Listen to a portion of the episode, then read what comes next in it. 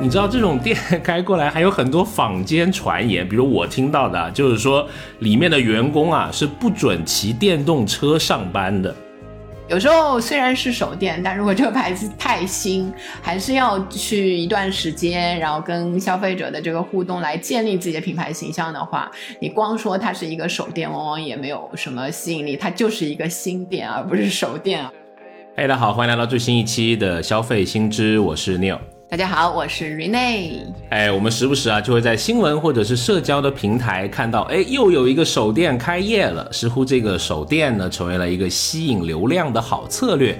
各大城市的商场呢也是在积极的吸纳各式各样的手店入驻。那在这些形形色色的手店中呢，蕴含着哪些消费的新趋势？今天我们就来聊一聊手店经济。哎，还是老惯例，为您放送几组数据。根据中商数据，二零二一年中国手电经济发展报告，上海和北京分别以近三年两千四百零八家和一千三百六十五家的手电数量呢，位列前两名。哎，像今年上半年，北京新开设手电三百九十三家啊，数量是全国领先。根据这个北京啊，培育建设国际消费中心城市的目标呢，到二零二五年将吸引国。内外品牌在京开设首店、创新店和旗舰店达到三千家以上，要成为全球的首发中心。把目光放到上海啊，上海啊也是拥有中国首家这个爱马仕之家。那今年以来呢，上海的首发经济发展依然韧性十足。一到八月，上海市共计新增各类的首店六百零九家，其中七月和八月分别骤增了一百二十九和一百一十四家。啊，远一点的西南成都以一千一百五十五家的手店数量位居全国第三。比如，你可以看到在成都的春熙路上，老牌奢侈品迪奥全球最新的概念店，以及珠宝品牌 De Beers 西南首店等，都在大。放异彩。对，听了刚才的那些数据，就感觉哇，这些手店开的。确实比我想象中的数量啊，然后分布要多，对对对。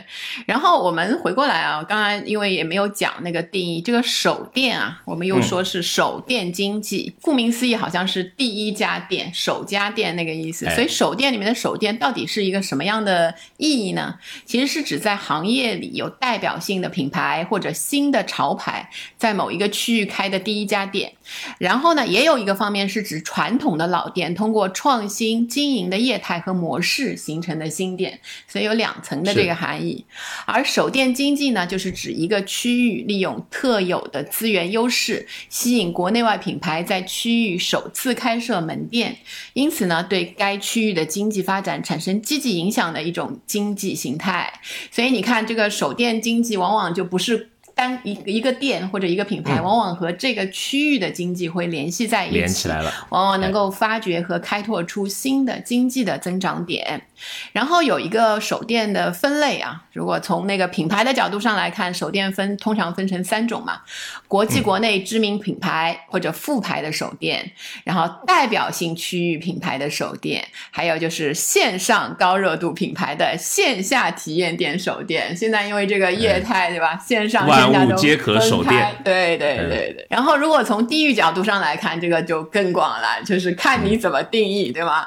就比如说那个大到这。这个全球手电、亚洲手电、中国或者中国内地手电，然后往下再再烧一烧，就变成区域手电、城市手电。现在我看到就比较大的城市啊，也开始发掘这个区的首店，就城市，比如说有十多个这个区，哎，区的手电。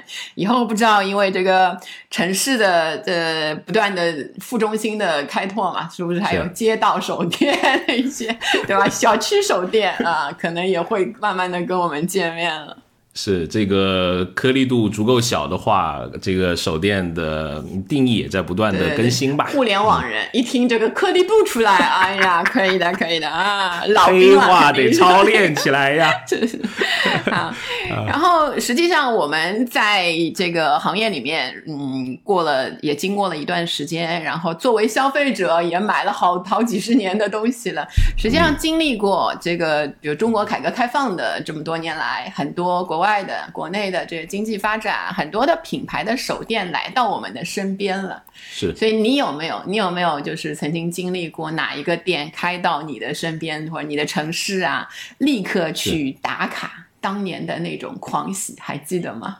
我能想到的都是这个碳水的回忆，比如说我的，你这有点本色啊，这 啊，是吧？非常 real 啊，比如说什么第一家肯德基啦，啊，特别是第一家麦当劳啊。哇，麦当劳是肯德基之后好几年才入驻柳州的哇，在柳州的首店麦当劳不得了，一点都不夸张，排队整整排了一条街以上，哇，就绵延几百米 哦，就是也你们就是城市本身有那种排队的风气嘛，就是看到有人排，先不问，先排上那种。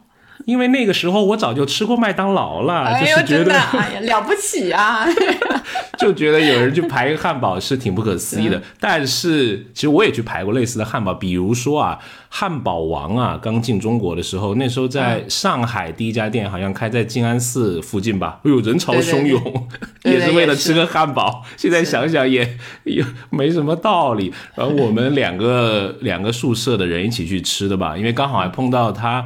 周二还是周四啊？有那个买一送一，我们吃了二十几个汉堡，所以人均吃了几个呢？两个以上吧，都得啊。那那还好，还好，还好，小伙子啊，那现在吃半个就撑得慌了。是，什么？后来又去肯德基吃了两个全家餐那种？没有，反正就是还就挺新奇的吧？你看，那现在汉堡王的品牌远不如之前的。是吧？他刚开始那个手店的时候，还觉得是一个挺新潮、挺不一样的，因为你没吃过类似这种品牌嘛。你呢？我有一个，我有一个，我现在还记得很清楚的经历啊，不是碳水的，我是当时，当时我记得那个，因为开放那个台湾自由行之后，我就开始去过那个那个台湾，然后去了那个诚品书店嘛，然后就一直很有好感。然后你知道，就是一五年左右，就在苏州，离上海也很近嘛，开那个第一家诚品书店。对，当时我是很期待的，期待到什么程度呢？夏夏，你 期待到当时诚品书店的楼上，它有一个配套的一个公寓，就诚品叫诚品居所还是什么？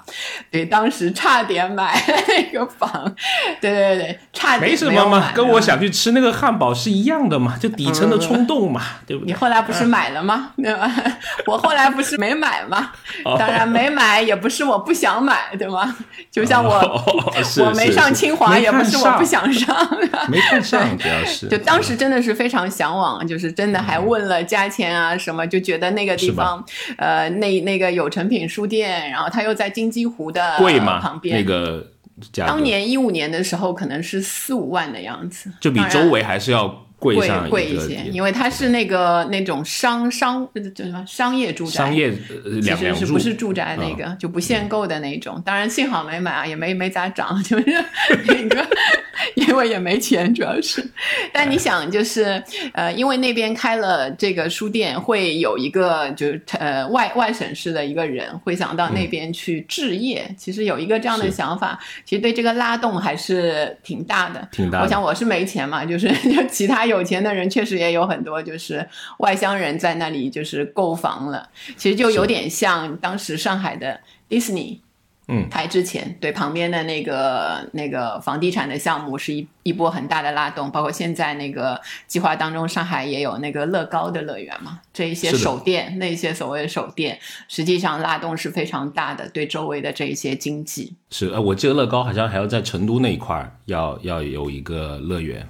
对对，这些游乐型的，而且非常有呃，就标志性的，就这种有拉动人流项目的，是非常厉害的。是，而且还有周围的这些拆迁啊什么的。因为我有一个实验室，以前一个学长吧，就是他家就在迪士尼旁边有有楼的啊，然后我们就对他刮目相看，觉得嗯，这哥们儿五年以后不得了啊。啊，反正就是你看，手电会带动区域内的各种的呃消费了吧，也会引出这个地区一些新的经济的这个增长点。那比如说，时至到二零二二年啊这个阶段，你还不会就是期望有别的城市或者别的区域已经有的品牌在你的社区的附近或者在你的城市能够开出手电？啊，确实变少了，因为现在很多东西都能都见过了，对吧？买到都到我们这个年纪了，啥没见过呀？你那个年纪，我还挺有好奇心的，真是。是 是是。不过仍然有啦，仍然是有。像有一个那个化妆品、护肤品的牌子，叫那个 ESOP，就是伊索。就是英中文叫伊索，它就是对对对，很多人你其实小红书什么很多就已经非常已经过气的那个小红书品牌过气了，但但它呢，就是实际上以前我也买，就是旅行啊什么，或者是那个免税店有时候能看到的，嗯，但有一个不方便，就从外面带过来，它是全都是玻璃瓶装的，所以很重，然后又容易损坏。然后在上海呢，就是实际上本来官宣说是去年可。可能有一点那个延延迟了，在上海的首店在那个徐家汇那边，但好像迟迟没有正式的开。它是一幢小楼，然后是那种呃，会很很多人会愿意去打卡的。我会愿意去买一些东西，因为那些重的，你如果在本地买，直接拿回来就好了，省得那个啊海淘啊那一些快递上面有一些麻烦嘛，有一些损坏什么的。是。然后它很有意思，就是它的第一家店还没还没正式开嘛，装修。应该好了，但他的第二家店 已经开始，已经开始了，在新天地那边哦，新天地对，就是比较热门的，都是蛮地标性的地方。对对，流行爱流行的人群爱去的那些地方，他都已经计划好了。所以这个我可能会会啊，来的时候我会去排个队啊，不一定去排队，就是等那个人比较少的时候去打。你不是在第二批什么 VIP 名单里面吗？哎呀，没有没有没有给我。记呢？哎呀，我要去打个电话去问一下。你呢？你有什么那个感感觉上会有兴趣去看的手电吗？我也没有特别特别的吧，就是因为可能现在的呃，就是你在网上购物的习惯还是挺普遍的，对吧？这个万能的淘宝，你可以就是。对你感觉自己似乎就是能买遍全球，但是可能有一些品牌的这个价格啊，确实存在一些差异啊。比如说我最近在看的这些户外的，什么始祖鸟，真的就是跟呃国外的这个价格是差挺远的，所以它也给海淘有一定的这种空间。不过。呃，可能还是回到吃的吧。就我这个人比较本分啊，我就想吃点好的。刚说完那个运动啊，什么户外啊，我以为你要搞一个来说说啊。好，所以呢，对吧？吃肯定是一个，我觉得是一个人最本质的一个消费的冲动嘛，对吧？啊，我们也我也喜欢看这方面的东西。那比如说，呃，你看这几年在上海比较火的一些，不管是咖啡店、饮食店、什么面包店，哎，他过一段时间就会来杭州开店。对对对对，我我们之前前几期有聊一期面包，哇，那期节目的反响还挺好的。我们聊到一家店叫 Fasino 啊，这一家面包店，我看到在杭州就开出首店了，开了开了，还没买啊，因为那天我去逛街的时候，呃，就就逛了，但是那个地方离我家太远了，它也不是一个时常能够去的社区店，这样。不过你说到了一个很有意思的那个概念，就是城大一些的城市嘛，它有一个人的活动半径。就是我看前几年滴滴有一个研究，就说上海的话，它的人的活动半径大概是三十公里左右。就如果你的那个那个手电啊超过，比如说三十公里以外，你就会觉得它不是你这个另一个城市了，愿意去。然后最近比如说疫情的影响，那个半径呢又会变小。所以以后那个手电城市的手电就可以在那个选择位置上，但我觉得那样会越来越把它逼到就是那些像上海的新天地啊，就仅仅中心的那几个最热闹的地方，然后放到那个副中心的那一些概念的那一些那一些可能性就会比较少，这也是一个比较让人烦恼的地方。像我们住在没有离中心那么多，来我们郊区开一开吧，这里都有很多消费能力。还不错的人呢。对对对。不过你说的确实是那个网购的影响嘛，线上买万物。但有时候你会觉得那个线下的体验确实也有很多那个稀缺的部分。没错，举一个例子啊，比如说对吧？作为这个苹果的爱好者，就喜欢看苹果不同的周边。如果啊，你去到苹果线下的那个旗舰店，就是自己的旗舰店看那个玻璃啊。据说啊，又是路边社的啊，这个没有经过专业人士的考证，而也在网上看的，说它这个造价不菲，就是它一个整块的玻璃，你看到它都没有接缝的，据说一块价值人民币二十多万，这还不算最夸张的是哪个呢？就是如果因为它一般都是两层楼嘛，你那个上到它的二楼啊，你会经过一个玻璃的楼梯。嗯，对你仔细看那个楼梯啊，据说一块就要三万多。就是怎么讲呢？就是你去那里买个手机不算什么，应该去那里买几块玻璃，好像真的。果然是有家里有那个 很大的房子的人。没没别瞎说。去苹果买装修材料啊，就是一个非常好的不不得了，不得了。就是你你想象他那个楼梯应该有几十层吧？你每一层都在想着三万三万三万。对对对。所以你看那个线下的体验，有时候还是有一些无可取代的地方。方就包括你刚才提到，虽然你没提到牌子嘛，就是运动啊、户外啊那一些装备、服装，越来越成为这个现在所谓新中产的一个一个生活方式嘛。所以当年可能物质匮乏年代的人是没办法想象的，但现在如果大家要买这一些新的牌子，如果那家店真的在你的城市有一个手店、实体店的话，还是很愿意去看看那一些装备，就具体是什么样，好过你在网上看一些 video 啊，看一些那视频啊。这一些感觉，线下试衣服，然后再在网上买。哎呀，对对对，然后还有那个呃，我们之前有一些研究是在我们说的新县城市比较呃富裕的下沉地区的城市里面做的。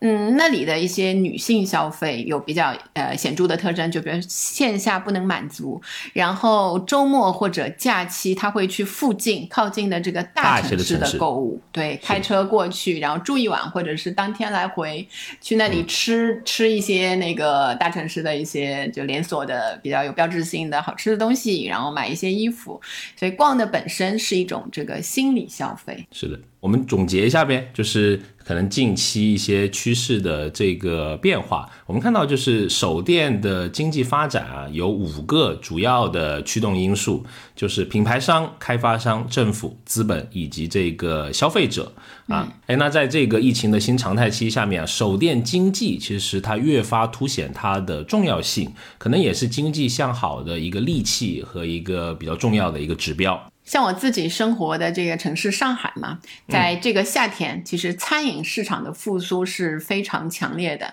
这个手电经济是餐饮恢复的一大指标，就是说，确实有一些店就是呃关门，它也是一个自然的趋势。但是你会看到很多的新店在开张了，尤其是烧烤火锅的这个市场份额啊，有两位数的增长。除此之外呢，就是手电经济成为餐饮恢复一大主标的表现，也出现在很多打着全国首家的这个标记的餐饮店啊落户上海了。有一些像这种，比如说呃。这个亚洲风味各种什么日式拉面啊，什么有一个叫我看到有一个叫金色不如归这个日式拉面在这里开了那个呃全国的首店，然后还有 M Stand 有一个冰激凌，还有什么有一个家传回锅肉的牌子，还有像那个面包糕点叫趁热集合，之前我们在那个面包那一期里面也说过叫 Hot Crush 的那个，还有什么东发道鲜烘饼行一个那个香港的牌子也。是在这边开了这个手店，所以你看这些经济上的发展，通过不断的有手电来开出来，也带给我们一些好的这个信号。没错，而且你看到现在中国的这个购物中心，其实也是在越来越多，对吧？如果呃我们扒一扒这个数据，在二零二零年，我们国家的购物中心的存量呢是超过了五千个。那在二零二五年呢，又预计或者会可以达到八千个，对吧？你看这么多的呃存量，那势必引引发这个所谓的竞争嘛？大家都希望有各种各样的活动，各种各样不一样的店来吸引它的这种呃人流量嘛。是的，我我有看到，就是在上海天空万科广场呃，在今年的九月底开业的，而且他给出这个区域的这个颗粒度，它也蛮小的。他说啊，在他这个区域里面，他家的店百分之七十五都是首店，都是首发。啊，还有百分之八十呢，都是它的这个定制店，哎，使得它这个商场呢，在青浦区这西上海的这个商业，他说这个能量又升级，对吧？有各种各样新的玩法啊，在它的商场里面能够凸显。是的，因为青浦本身在那个上海的位置上，它不是一个中心的城区，它在边上，其实已经跟其他的省市有交界的，所以它用这样的方式把客流吸引过去，那一部分的客流可以吸引过去，还是我觉得还是蛮聪明的。是，比如说成都。不管是奢侈品、潮流、艺术，哎，好多年轻人都还蛮喜欢的这么一个城市吧，休闲的一个城市。你说你看到它的手电经济，它吸引消费者的店铺也是越来越多。比如说，就有看到这个专业的彩妆师品牌 Charlotte Tilbury，还有英国的一个知名卖蛮多包包的这个品牌叫 Mulberry，在内的众多品牌啊，以不同的类型的手电均这个选址于成都有一个商场叫 IFS。就有一只熊猫趴在上面，对对对，很有名，是满地标型的那个商业场所。我我去年去的时候还特地去玩了一下，确实好热闹。然后就是真的里面逛的那些。大部分是青年嘛，就真的穿的很潮，就几乎就大城市之间这个商业的聚集点的年轻人，这个潮的程度不分上下，感觉就是是的，没错。好，除了这个我们说的这个啊手电经济的这一些对城市的呃经济的重要性之外呢。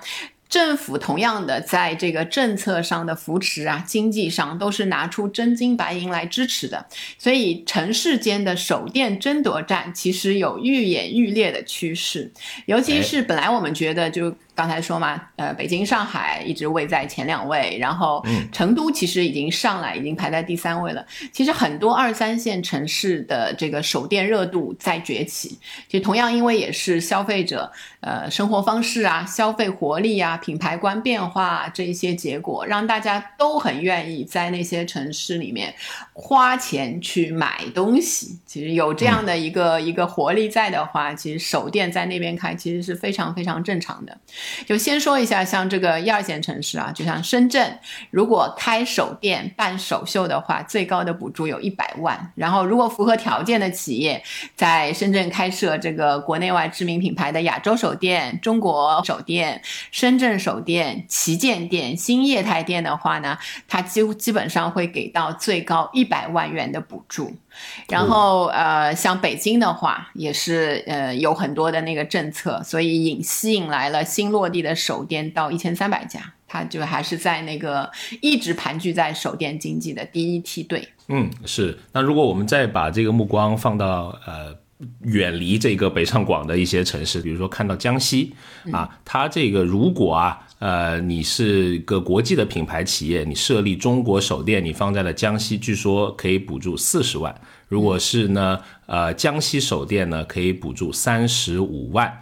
呃，所以说可能对一些非一线城市来，尤其是尤其是一些呃富裕的城市，比如说我们最近在关注的这个百强县，对吧？我觉得它的这种消费能力也是非常强的，也许可以有一些。多一点的选择，然后对刺激消费可能有一定因素上面的助长吧。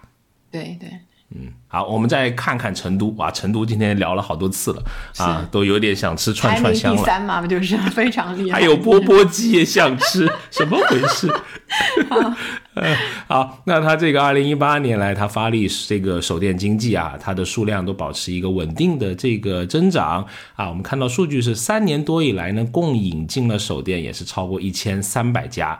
嗯，它还在二零二一年开始新增了一个维度，叫做创新的这种手电。比如说，你可能还是原来这个品牌，呃，但是呢，你加入一些新的体验、新的这种场景，形成了功能的这种创新，或者是一些业界。复合或者跨界的这种创新也算你手电，而且对命之为创新手电，可能也是在探索一些新的业态、新场景的一些新消费的感觉吧。对，多元化的这一些手电的类型。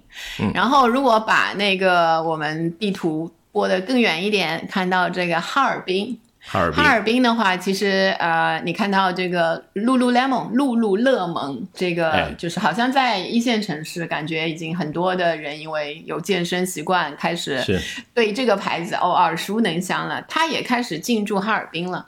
然后它的城市首店呢是放在果戈里大街远大购物中心，实际上也是呃一个是购物中心是在哈尔滨非常大，人人气非常高的。然后这家门店呢也是东北地区最大的。Lululemon 的门店，所以它提供比如说瑜伽啊、跑步训练、日常通勤全系列产品。也是因为像这个北方的城市里面一些新的健康生活新方式的体验来带入了。然后在此之前呢，其实 Lululemon 还开了各个城市的那个首店，选了很多就是非一线的城市，比如说像福州啊、青岛啊那些有那个。就是其实健身习惯啊，健身的那一些心态，相对已经都都被提得非常高的那一些城市里面，给他们呃带去自己的这一些产品，让他们试试看是不是符合当地的这一些消费习惯的一些尝试也开始了。是，然后我们还看到了像在那个呃中原地区的大城市，像郑州，之前其实如果大家留意那个新闻的话，就爱马仕之前在郑州开河南地区的首店的时候呢，它是呃选址是在那个比较高端的，就是叫丹尼斯大卫城，因为当时开业的时候货品齐全。当天，爱马仕的门店外排出长队，有一些人甚至等了四个小时。然后到下午六点收的时候，发现箱包区域就货架上只剩下陈列产品，就包括一些原来卖不大动的什么相框啊、指正啊、烟灰缸啊这些配货型产品，全部售罄。原来抖音上面那种视频 是真的。对对对。哎，不过话说回来，其实这些奢侈品的需求啊，你在非一线城市，其实比如说二三线的，甚至四五线的城市，它都是存在的啊。我举一个例子啊，很好玩的例子，就是 LV 啊，曾经第一家店开在广西，就放到了南宁。你知道这种店 开过来，还有很多坊间传言，比如我听到的，就是说里面的员工啊是不准骑电动车上班的。必 须开车或者是那个打车，因为南宁是一个电动车保有量很大的一个城市嘛，其实是不方便。就电动汽车也不可以吗？就 那个二轮、四轮都不行是吗？当年应该电动车没那么发达，还是讲这个两轮的，对两轮电驴、小电驴啊。又说人家什么？哎呦，有些这个 sales 是什么名校海归毕业的，啊是是。反正他要营造出一些距离感吧。我觉得奢侈品的距离感是他品牌一个挺关键的点。嗯，不过从另外一个角度上，我自己知道的，如果你是一个奢侈品品牌的，就比如说在那个全国首店的这个员工，就对品牌在全国首店的那个员工的话，这一些工作经验其实还蛮有用的。你比如说这个名校海归的那个那个要求啊，有时候也是需要的。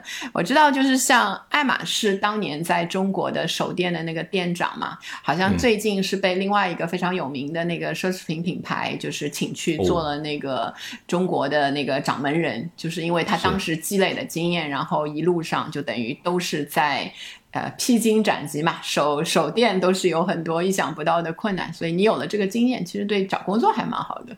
但这不是消费者应该管的事啊，如果你去找工作，其实可以考虑一下。是，哎，我跟你讲，当年迪卡侬在广西开手店的时候，我那个时候好像应该在实习嘛，反正要开始要换工作了，还蛮想去里面上班的，你知道吧？还真投了简历。哎呀，可惜就是氛围吗？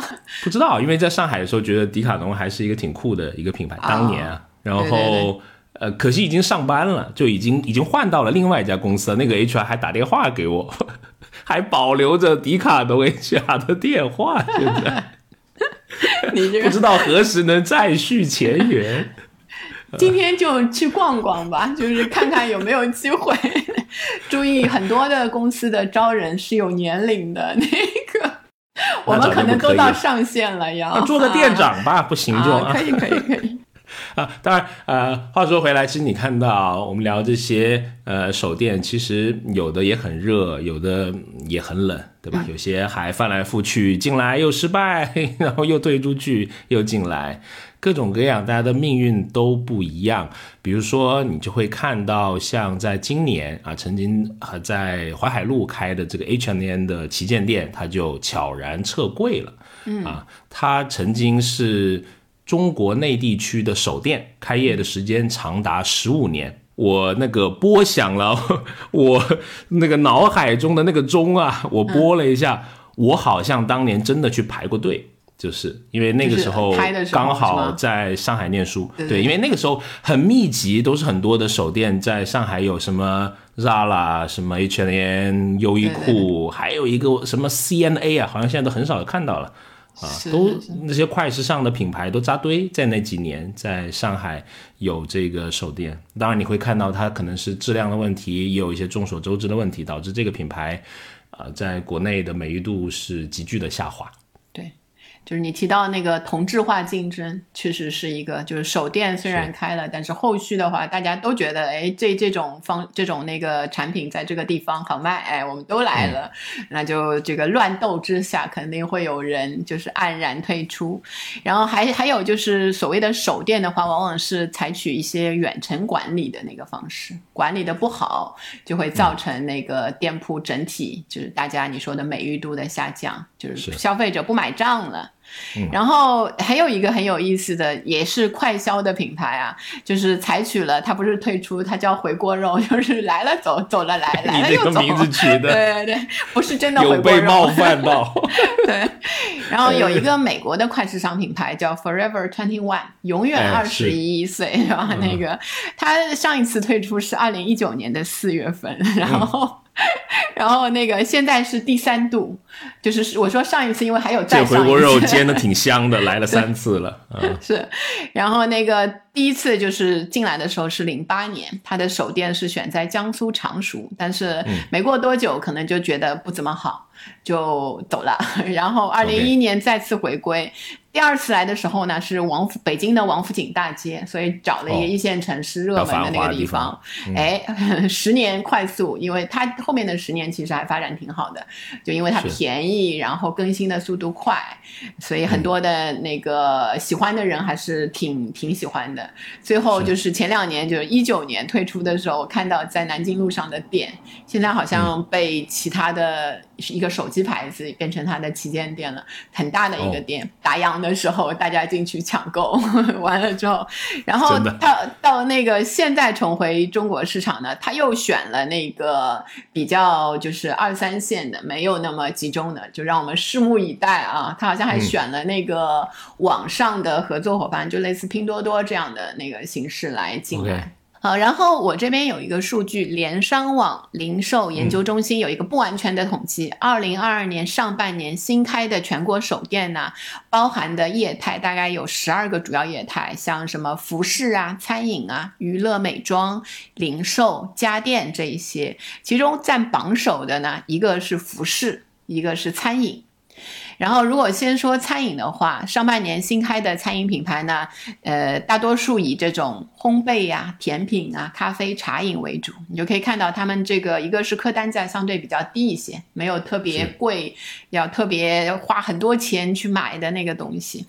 然后我看到有上海的一个店是这个澳大利亚的蛋糕品牌 Black Star Pastry，在那个愚园路开出的海外首店，是作为这个向外。扩张的第一站还没有来得及打卡，在小红书上看了一眼，就算吃过了。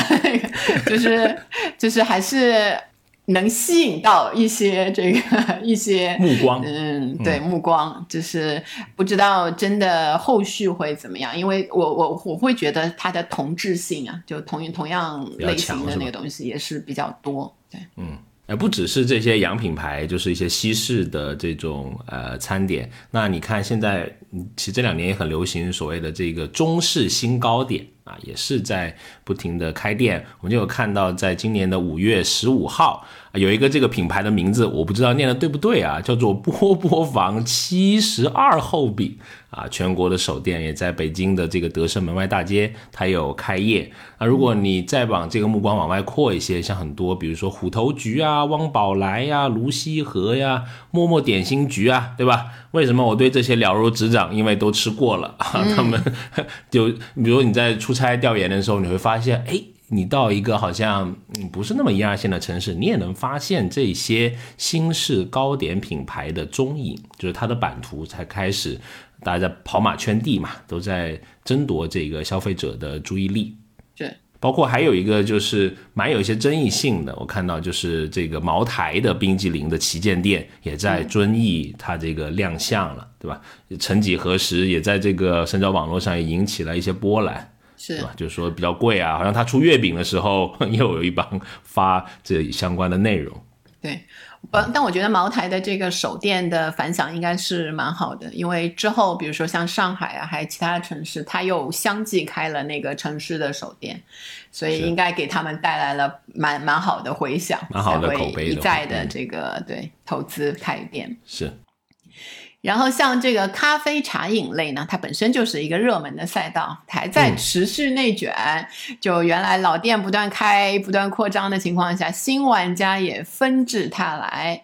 像这个二月二十五号啊，咖啡行业的 Apple 蓝瓶咖啡 Blue Bottle Coffee 内地的首店就到了上海的裕通路啊，你在朋友圈都能看到。热门当朋友圈我已经喝过了，嗯，啊，对啊，我在小红书，你在朋友圈，我们 我们两个哎，有点 有点凄惨的感觉。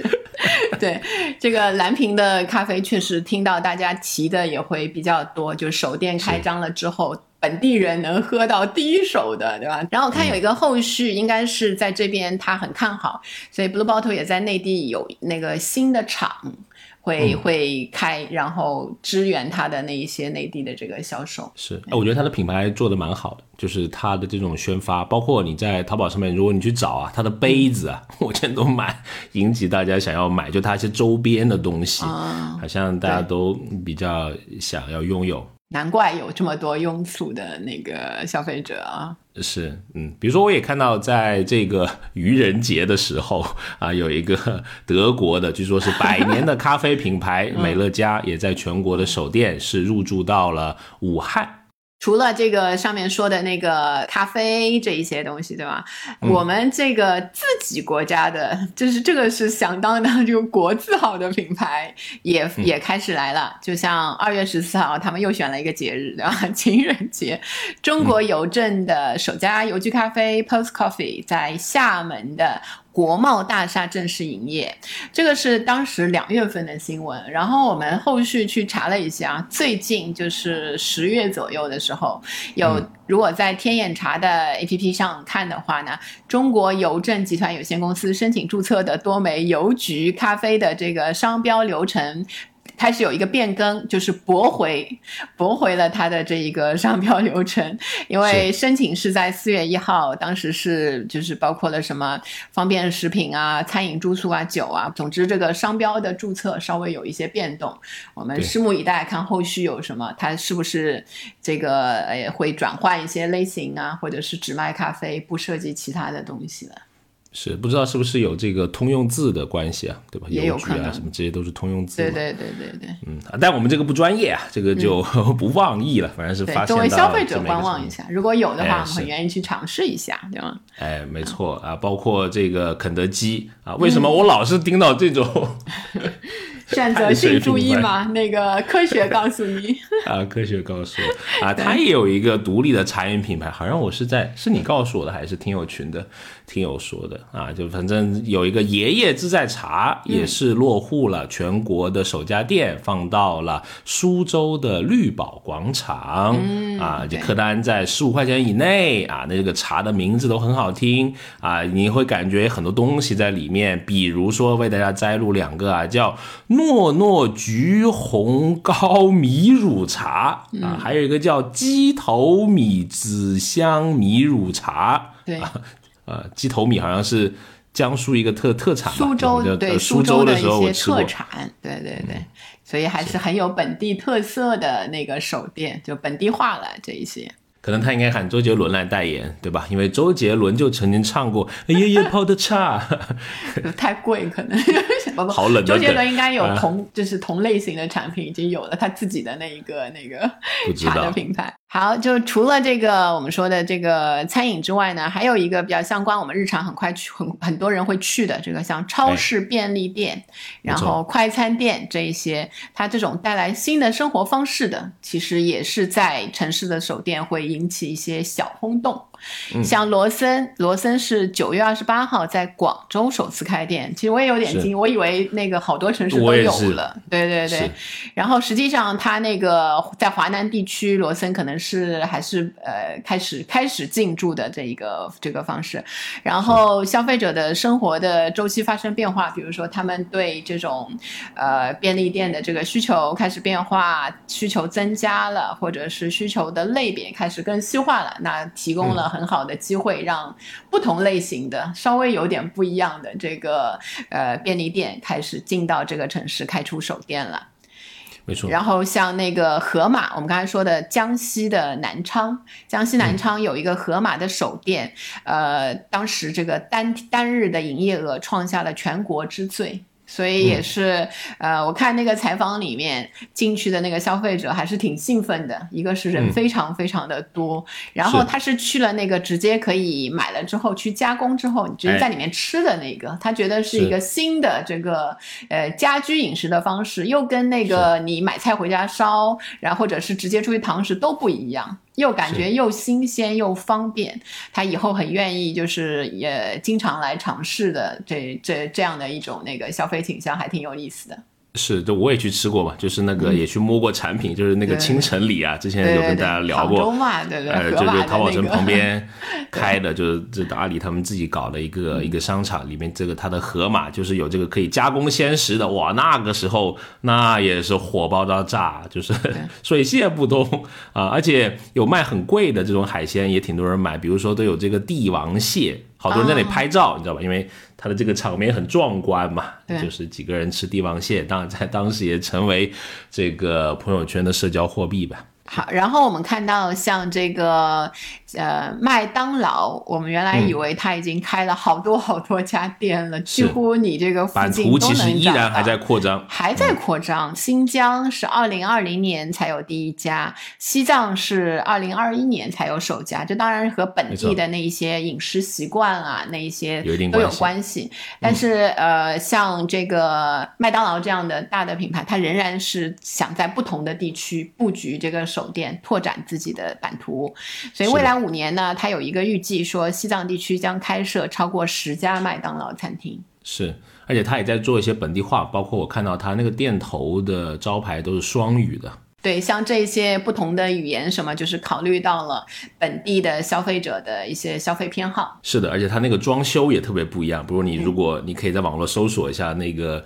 呃，西藏的那个店就还蛮有特色的。然后其他的一些品牌呢，比如说我们也会呃看到，在呃今年一月份的时候，一个日本的这个运动的品牌 Go Win 在这个三里屯开设了中国的首店。为什么说这条消息呢？因为三里屯真的是一个很喜欢开首店的地方，也是一个首店的啊这么一个地标。啊，啊，包括刚才有聊过的这个另外一个满地标型的王府井啊，也开了在万代有一个，你不知道有个扭蛋，就是你投钱进去一扭就出个球，球里面放在有一个模型小玩具，对对对，哎对，这个万代的胶囊玩具啊，它这个日文发音啊我不是很准啊，大概叫这个 Gashpon 啊，在全国的首店。也是亮相这个北京的王府井 APM 购物的这种中心，这个品牌词有点意思的，就我稍微研究了一下，它这个 gush 就是扭一下，然后砰，就是这个玩具掉出来啊，就把它的这个你购物的这个过程啊，这个好玩的就拆盲盒的这个过程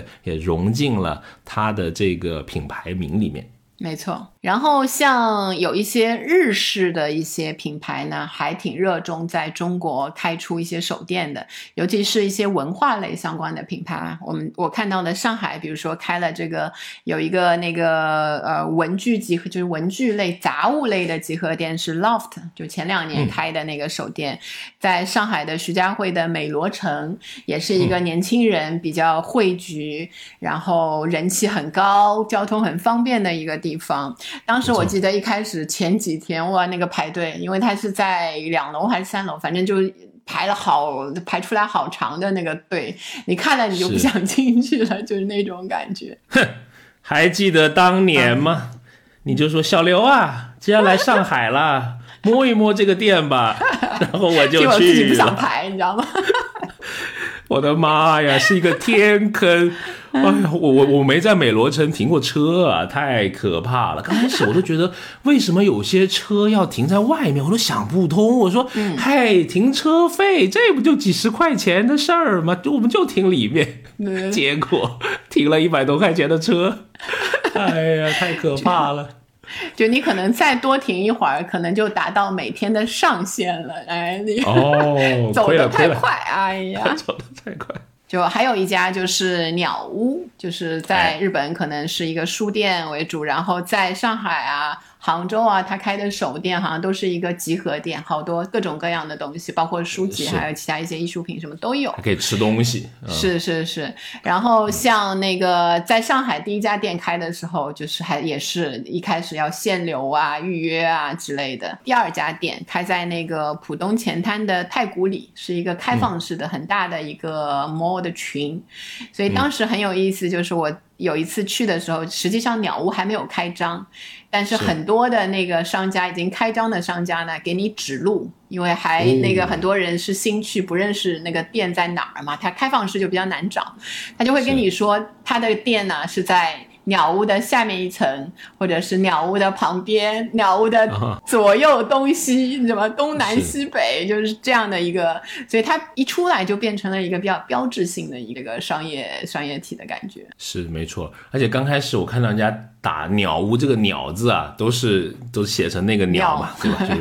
就是现在你会发现，好像它的正确率是 越来越高了。是的，嗯，这个品牌也是在一个熟悉中吧，我觉得。对对，那个输入引擎上会自动出来的那个频率高哦，也有可能，对对对，有可能。然后除了这些，还包括一些服饰。我们看到有一些，呃，之前可能因为各种的原因，韩国的一些服饰品牌有很多是退出中国了。然后最近的一两年，他们又开始，嗯，新的那个韩国的服饰品牌开始进来了，就是也是以这种手店的形式，在比较呃热闹的这个街区开出第一家店，试一下，看看这个品牌在在中国的那个发展会不会好啊之类的。是，所以你看这个潮流也是几年一变。我记得我们十几岁的时候，那时候还聊什么要担心韩流，是吧？韩潮好像有一段时间没怎么提到这个名词了。对对对。好，那最后呢，我们再总结一下手电经济对于各方的一些价值和意义吧。那首先肯定是对这个消费者而言，那手电的这个经济通过一些创新的经营模式、服务的方法，还有一些独特的设计。嗯，它可以营造出一些超出呃你本来认知的一些商品和服务吧，激发一些你的。呃，消费欲望，逛本身逛一些新奇的店，本身就是一种呃心理上面的享受啊。那当然是更加的便利了。你在呃当地就有更好的线下的这个购物的体验，不再需要去周边店，或者需要去出国，或者需要去海淘啊。那可能对于一些时尚人士，他的购物需求上有一些更好的这种满足。好，那对于所在的城市而言呢，手电经济的呃一个本质，那就是这个手电的品牌与这个区域的价值。有一个耦合，那可以带动这个城市的消费啊、就业啊、税收啊、各种的投资啊，也一定程度上可以增加这个城市的影响力、它的时尚度，对吧？促进一些潜在的消费的升级。嗯，然后对商家来说呢，其实首店不仅意味着你开了这个店之后有政策的支持、有真金白银的一些奖励，更加意味着有它的独特性和流量会带过来，是项目打造这个差异化竞争的宝器。如果能够把手电的短期流量转化成商场的长期复购的增量的话，然后持续不断的发现引入新特色的手电，就能最大程度的利用这个手电经济红利，推动商业模式的创新和消费升级。然后对就是个体的品牌来说呢，它也有一个探路的意义。就像我们之前提到的，就是第一家店好的话，它快速的布局下下一家，而且对后面的发展会充满信心。对这个不同的品牌来说呢，我们也发现这个知名的品牌更愿意借助这个手电经济的热潮，也更能吸引消费者。有时候虽然是手电，但如果这个牌子太新，还是要去一段时间，然后跟消费者的这个互动来建立自己的品牌。形象的话，你光说它是一个手电，往往也没有什么吸引力。它就是一个新店，而不是手电而已。是的，包括现在大家用的策略也不太一样。比如说我们在上周开会的时候，我还记得，呃，有聊到一个美国的希腊的这个酸奶品牌啊，说是什么希腊酸奶鼻祖吧，这个啊名字有点不记得了，但是他说他的这个手电很有意思，是开在了小红书。啊，因为他的社交做的挺好的，所以他可能觉得在小红书上有他第一波的种子的用户吧，对吧？就没有选择在传统的像淘宝啊、天猫啊，而是开到了小红书。我觉得这也挺有意思的，就大家第一个吃螃蟹的场景也在发生着变化。对，而且这样的话，他虽然没有利用到就是所谓的那个线下的这个区域上面的一些支持，但是他把自己的成本最小化了。就它不用开店，对吧？就在上面有个探路的那个作用，也是一个聪明的选择。是我们拭目以待啊，反正也在持续的关注。好，那我们这期聊手电经济的节目就到这里啊。如果你想跟我们有更多的交流和互动，欢迎加入我们的听友群，相关的加群的通道呢？可以添加我们的微信公众号“消费新知”，回复六六六。当然也非常开心，如果你能订阅我们这一档播客啊，“消费新知”，每周跟你聊消费的新数据、新趋势。非常期待能在下个周五再与你空中相遇。拜拜，拜拜。学而时习之，不亦乐乎？下回见。